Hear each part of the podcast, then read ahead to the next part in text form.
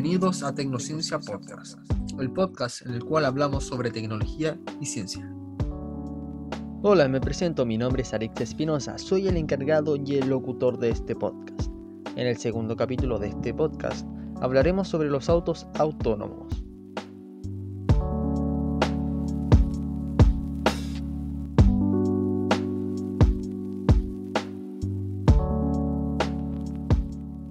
La definición de un auto autónomo es el de un automóvil dotado de una tecnología capaz de imitar las capacidades humanas de manejo y de control, y también percibir su entorno actuando en consecuencia del mismo. En otras palabras, se trata del coche que nos llevará de un punto A a un punto B, sin que tengamos que coger el volante para actuar como conductores. Pero el origen de los autos autónomos no es ni mucho menos reciente. De hecho, desde los años 40 se han hecho infinidad de pruebas de guiado de vehículos, mientras que en los años 80 ya se empezaron a detectar obstáculos vía radar, y a día de hoy son capaces de dar largos recorridos sin una persona, e incluso dar una vuelta en un circuito en un tiempo menor al de un conductor humano. En todo caso, los autos inteligentes que se venderán al gran público incorporarán un conjunto de tecnologías que harán la experiencia mucho más segura entre las que destacan el reconocimiento por movimiento de las cámaras y los movimientos de detección láser. ¿Cómo funcionan los autos autónomos? Pues mediante estos sistemas de reconocimiento de los más avanzados que son lo suficientemente veloces como para actuar frente a situaciones del todo imprevistas. Como por ejemplo toparse con un peatón que no cruza por el paso de cebra, con ciclistas que no respetan las señales o bien con camiones estacionados en segunda fila Así pues, empresas como Web, una de las compañías que ya es pionera en este sector, está desarrollando un prototipo software para diferenciar todo tipo de objetos y usuarios de la vía, además de los propios vehículos. El sistema de reconocimiento de objetos se une después a modelos de software que indicarán al vehículo cómo actuar frente a cada situación. Precisamente por eso, Google asegura que los coches autónomos tienen una ventaja diferencial respecto a los conductores de carne y hueso, y es que pueden procesar más información al mismo tiempo. Y por otro lado, jamás se cansan y tampoco se despistan. Ya sabemos, pues, qué son los coches autónomos y cómo funcionan. Pero ¿cuándo podremos disfrutar de ellos los ciudadanos? Pues bien, el mercado de las compañías que pretenden lanzar los modelos han avanzado mucho en los últimos años. Tesla es una de las marcas que ha dado un gran paso el concepto, de los coches autónomos.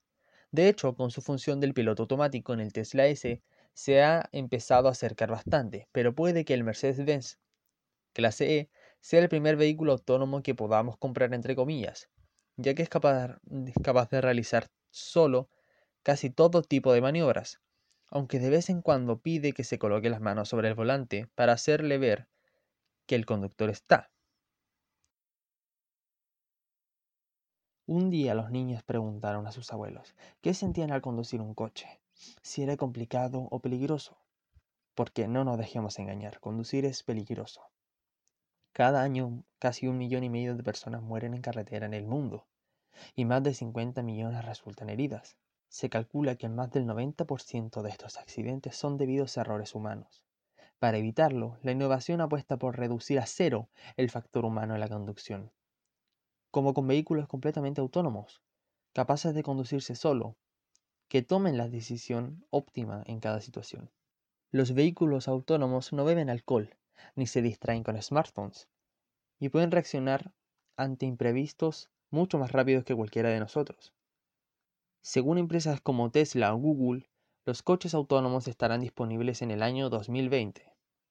Gracias a rutas inteligentes, eliminaríamos atascos, ahorrando tiempo y energía, y la productividad aumentaría debido a todo el tiempo que ganamos al no tener que estar conduciendo.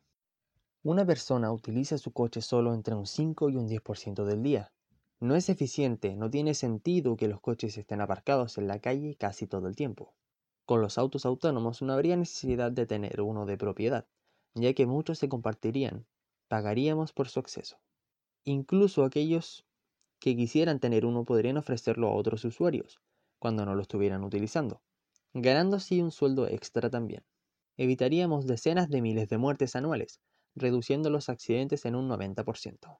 Solo en Estados Unidos se ahorrarían 190 mil millones de dólares en costos sanitarios cada año. Hasta aquí, todo bien, ¿verdad? Lo malo es la letra pequeña. Primero, perderíamos nuestra privacidad, dado que los coches autónomos siguen rutas planificadas, a través de sistemas interconectados.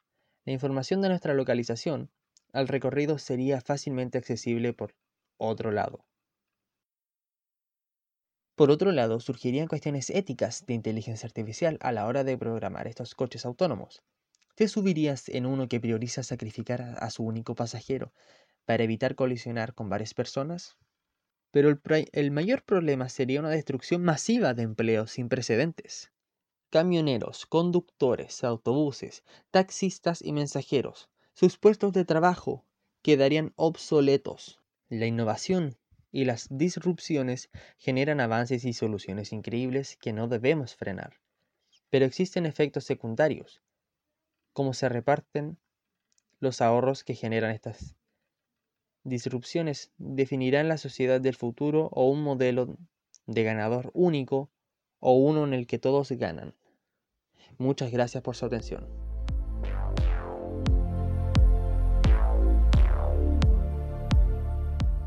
También pueden seguirnos en nuestra cuenta de Instagram, la cual es arroba tecnociencia, en la que estaremos muy activos, publicando temas bastante interesantes para ustedes. Y no olviden visitarnos en anchor.fm slash tecnociencia.